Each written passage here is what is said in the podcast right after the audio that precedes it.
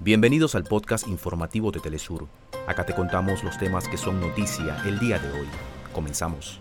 Honduras, Cuba, Nicaragua y Venezuela destacan la cooperación parlamentaria entre los pueblos latinoamericanos y la Federación Rusa. Candidatos presidenciales de Ecuador hicieron el debate de cara al balotaje centrado en políticas económicas, combate a la corrupción y planes para hacer frente a la inseguridad. Con posturas antagónicas, los aspirantes a la presidencia de Argentina debatieron propuestas.